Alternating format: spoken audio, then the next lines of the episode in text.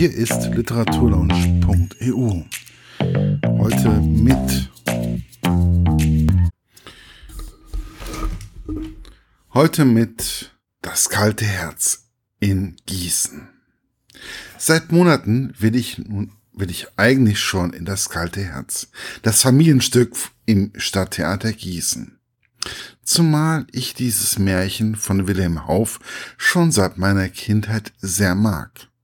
Irgendwie war immer etwas dazwischen gekommen. Und nun, an einem Sonntagnachmittag, war es endlich soweit. Die Geschichte ist eigentlich schnell erzählt. Der arme Köhler Peter Munk hätte gerne mehr Geld.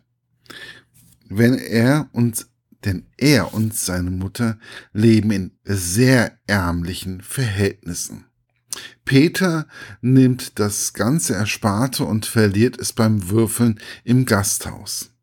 Er wendet sich an das Glasmenschlein, welches ihm drei Wünsche gewährt, wobei er nur zwei Wünsche verschwenden kann.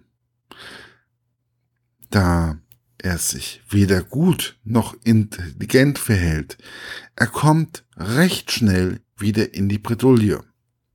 Und so wendet er sich an den Holländer Michel, der ihm hunderttausend Taler für ein Herz gibt und ihm dafür einen Stein in die Brust steckt.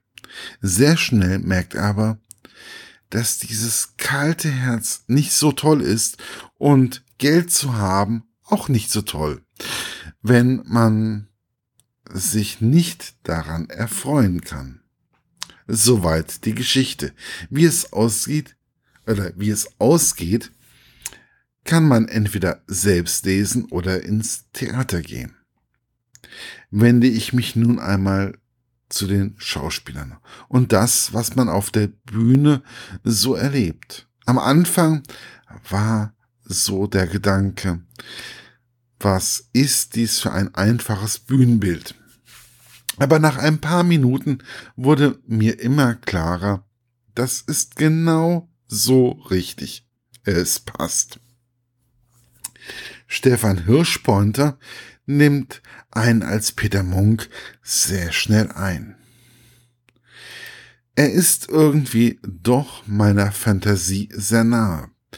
An seinem Spiel kann man auch sehr gut erkennen, wie er sich gerade fühlt. Man spürt auch das kalte Herz in seiner Brust.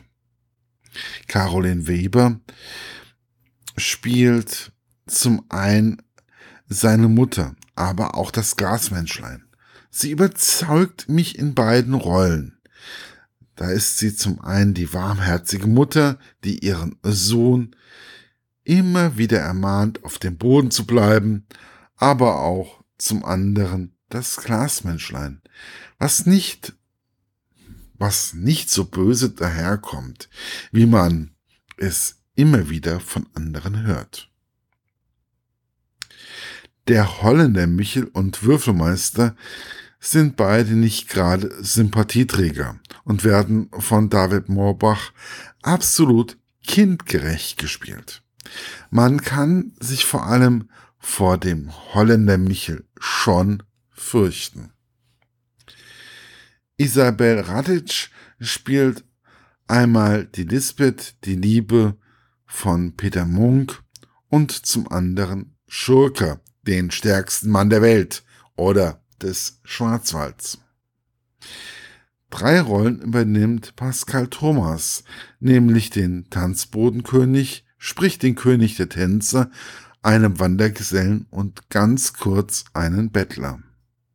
Alle fünf Schauspieler sind passend ausgewählt und füllen ihre Figuren voller Leben und Wärme. Die Kostüme sind passend und die Drehbühne des Theaters wird richtig gut genutzt.